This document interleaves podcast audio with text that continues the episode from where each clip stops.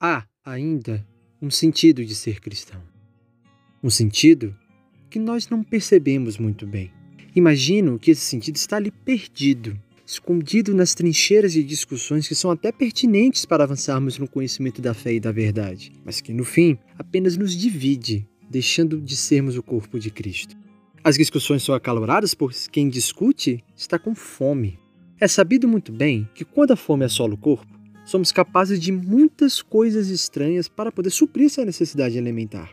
Não acredito que Maslow tenha errado ao categorizar a fome como a primeira necessidade a ser suprida para que as outras, também básicas, fossem supridas também.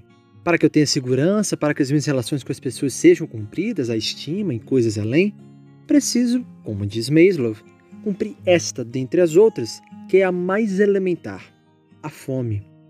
Por um momento, Pensemos nas necessidades espirituais daqueles que brigam entre si, esfomeados, caçando seu alimento e significado das suas vidas nas discussões. O astronauta canadense Chris Hadfield, ao ser questionado seriamente com se pudesse fazer uma ligação para o seu eu de 21 anos, o que você diria?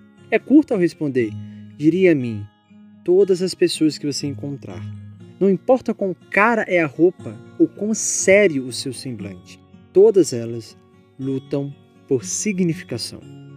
Das muitas e mais variadas filosofias, do crescente apelo à supremacia da ciência, na busca do amor como régua de medida das decisões, da luta pela aceitação do novo e do progresso em todas as esferas públicas e privadas, todos os 8 bilhões de indivíduos lutam e armam-se em uma jornada do herói, que, na visão deles, termina com um senso deveras enganoso de missão cumprida, quando se tem finalmente aquilo que se esperou conseguir. Contudo, a realidade é muito mais do que essa busca diária por significação. Esta vitrine está abarrotada de opções, onde podemos ter certeza de que o produto da prateleira do meio, aquele que está estrategicamente posicionado para atrair sua atenção e fazer você comprar, é de fato a escolha certa. Onde está a régua de medida que nos faz ter certeza de que não estamos pisando em um alçapão que engolirá os nossos pés ao menor toque? Qual é a peça que encaixa e que não deixa sobra alguma dos lados? A resposta não está em mim. Tampouco ela te fará jurar querer outra jornada do herói. Vai fazer você ficar de joelhos, rendido à água que mata a tua sede, ao pão que alimenta o teu corpo esfomeado, o silêncio das tuas discussões nosso alimento, o que devemos caçar para suprir nossa fome sempre crescente, ou a nossa significação última, é o Evangelho. Nós precisamos das boas novas desde que caímos em nosso desejo de estar no lugar de Deus, de ter algo que não foi delegado para nós. Nosso ponto de cada dia é o Evangelho. Nossa vangloriosa e árdua luta por significação acaba na figura do nosso Senhor. Nos pés marcados e furados por nossa tentativa de dar cabo sozinhos da nossa própria existência. Muitos crentes argumentando com seus cartazes nas ruas e com suas camisetas personalizadas, que têm o Cristo e o Evangelho como seu significado último, ainda preferem uma abordagem mais good vibes. Talvez seja até mesmo um evangelho, mas anuncia um outro rei, um outro reino. Esse evangelho fatalmente estará em frangalhos. É como querer ter disposição para comer um banquete e darem a você apenas um bolo pequeno de carne no meio do prato, com um molho em volta e uma folhinha bem em cima dele.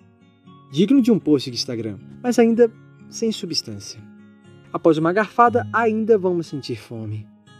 Onde se vai buscar o restante para saciar?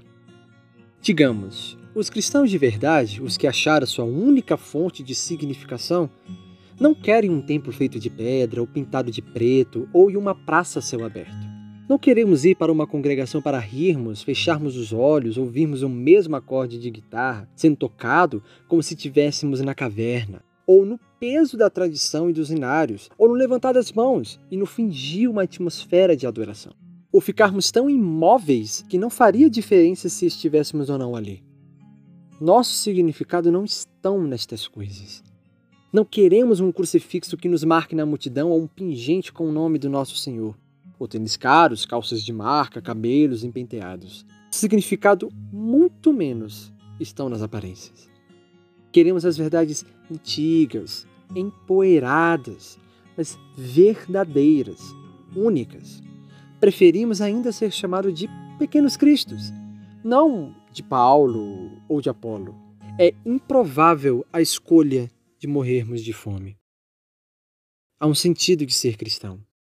Um sentido que eu espero compreender muito bem. E qual seria? Se pudesse resumir, só nos lembre do Evangelho todos os dias. E nos terá dado tudo